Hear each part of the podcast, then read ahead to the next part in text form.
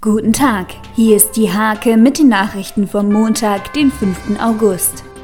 Das größte Live-Rollenspiel der Welt, der Conquest, ist am Wochenende in Brokelow zu Ende gegangen. Zum Abschluss gab es eine große Schlacht und viel Feierei. Die Coverband Touch of Toto hat am Samstag das Rendezvous am Wall gerockt. Etwa 2500 Konzertbesucher genossen den Sommerabend in den Nienburger Wallanlagen.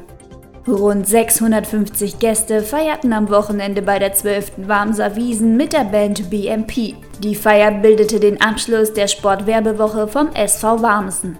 Der Aufsteiger Intercomata triumphierte am Wochenende verdient mit 3 zu 0 gegen den SVBE Steinke. Die Nienburger zeigten deutlich reifere Ansätze und starten damit optimal in die neue Saison. Mit 3 zu 1 hat der TuS Drakenburg um Trainer Lars Büsing den TSV Bassum besiegt. Mann des Tages war Phil Stumpenhausen. Er hatte ein Tor vorbereitet und selbst zweimal getroffen.